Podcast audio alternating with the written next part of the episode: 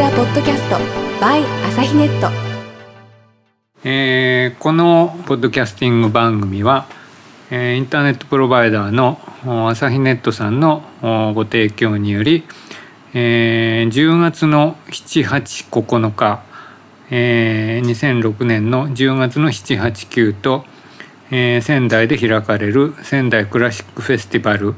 えー通称「センクラ」の内容をあれこれご紹介するということを趣旨にしたポッドキャスティング番組です。えー、と私はセンクラのプロデューサーをやらせていただいてます、うん平井陽と申します。えー第1回の、うん本日はあのーまあ私が、えーセンクラとは何かというような、うん、基本的な特徴をお話しして、えーその後はあのいろんな演奏家の方と、うん、センクラの個々の内容について、えーお話をしていくというような基本的な構造にしたいと思っています。えーまあ今あのブログというものがここ12年広がってきたり、えーまあこうデジタルといいますかウェブを使ったいろいろ広報というかお知らせの仕方っていうものが非常に世の中に広がってきましたから、えーこのポッドキャスティングといううここしばらくで急速に広がったあのコミュニケーションの手段も使って、えーこのフェスティバルのことを皆さんにお伝えしていきたいと、えー思っている次第です。えーそれでうん、センクラというのはまああの文字通りクラシック音楽のフェスティバルなんですけれどもまああのクラシック音楽というのが、まあ、ちょっと今のあの日本で生活している普通の人から多少距離があるというか、まあ、そんなに、えー皆さんにとって生き生きとした関係でないと客観的に言えば、まあ、そんな風に思うんですね。それでまあ人口の1%ぐらいの方の非常にファンの方っていうのはいらっしゃるでしょうしまあ私どももそういう中に入るんでしょうけれどもあのでもまあ実際はあの普通の方はそんなにそのクラシックの CD を買うとか高いお金出してコンサートに行くとかあ日常的にクラシック音楽を楽しむっていうことはちょっとなさってないんじゃないかと思うんですね。えーだけれどもあのまあじゃあ全然嫌いかといえば別に嫌いというわけでもないと。だからまあ好きでも嫌いでもないっていうようなところが本音で、まあ、特にあのお母様とかにとってはお子さんにはまあ聞かせたいとか別にその音楽自体が悪いものだとは思っていないとか、まあ、中くらいの方があのまあマジョリティと言いますかねあの多くの部分を占めてるんじゃないかと思思います。ですからまあそういうクラシックをあの特に好きでも嫌いでもない、えー普通の方にとって、えーこう楽しい、えクラシックの場ができないかというのがあのセンクラの趣旨です。それでまあというようなことから始めてまあ内容をどうするかということで、まあ、まずは何といっても普通こうあんまり聞いたことない大きな曲っていうのはあの難しいですから聞いたことがあるようなあの親しみやすい、えー曲を中心とすると。だからまあもともと著名な曲もそうだしあのドラマとか CM とかで使われた曲なるべくそういう何らかで馴染みがある曲を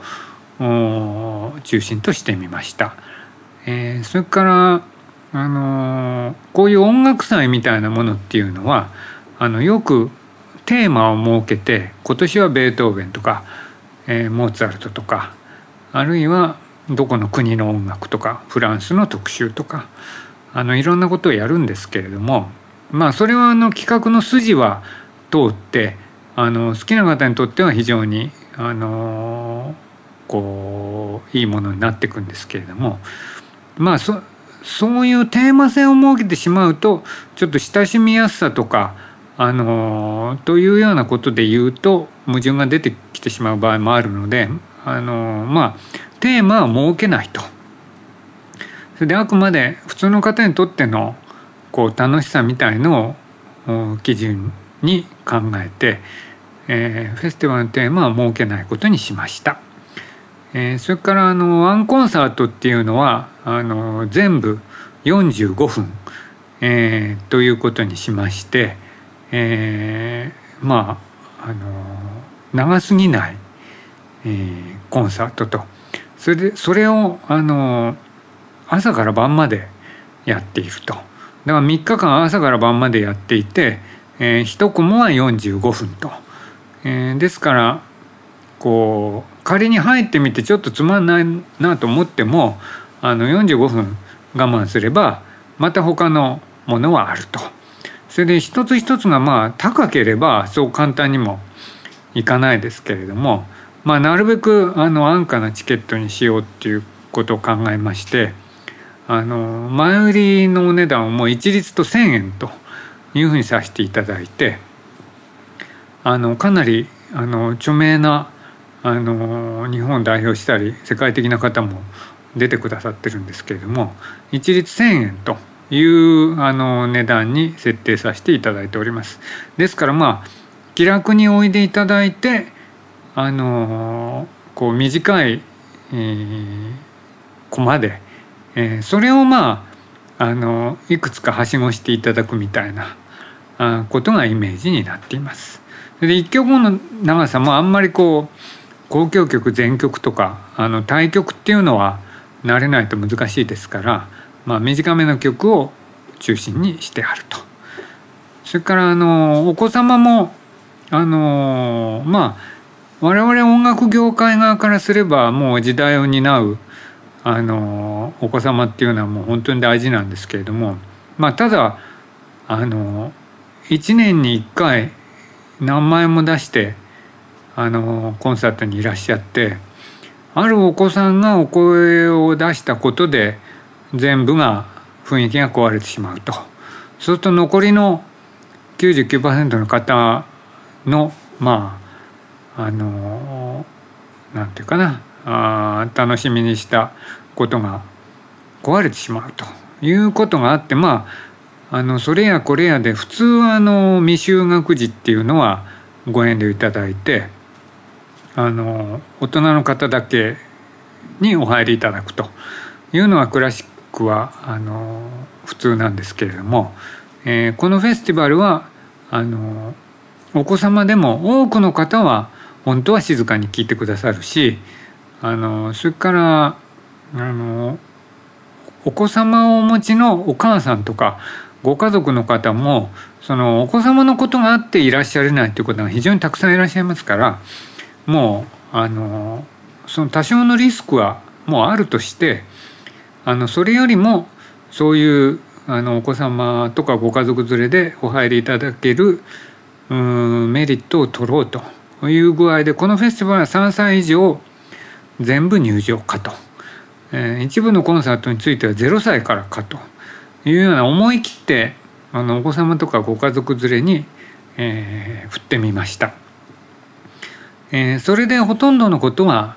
無事にいくと思いますしあのもちろんそのすごく無事じゃないことは対処させていただくんですけれどもあの一応そのように割り切らしていただいたと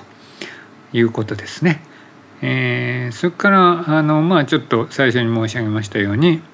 あのチケットの購入とか情報を得るとかっていうのもまあこれだけインターネットっていうものが発達してきましたから、まあ、なるべくそういうものを使って本とか CD がパッと買えるようにあのチケットを変えたりその内容の掲示とか、まあ、特に内容が変更があった場合のお知らせとかも一番フレキシブルに対応できますから、まあ、そういうものは充実させていただいたと。そうすると今度逆にあのチケット買ったりが、まあ、そういう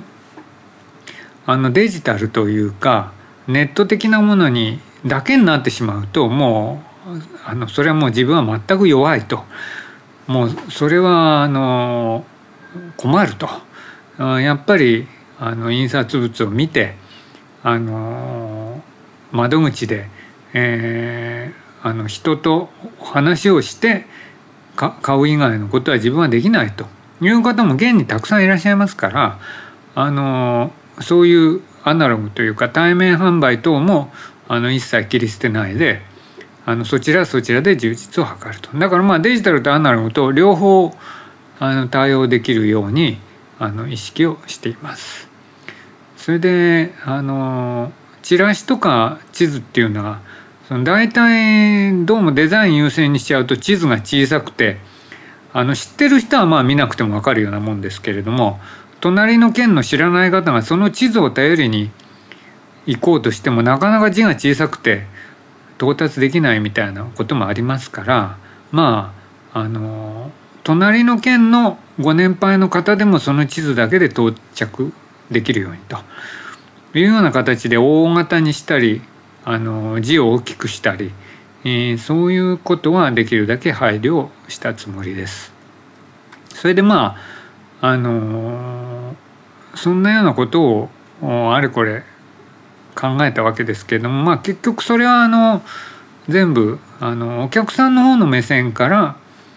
このフェスティバルというか物事を組み立ててみたという種類のフ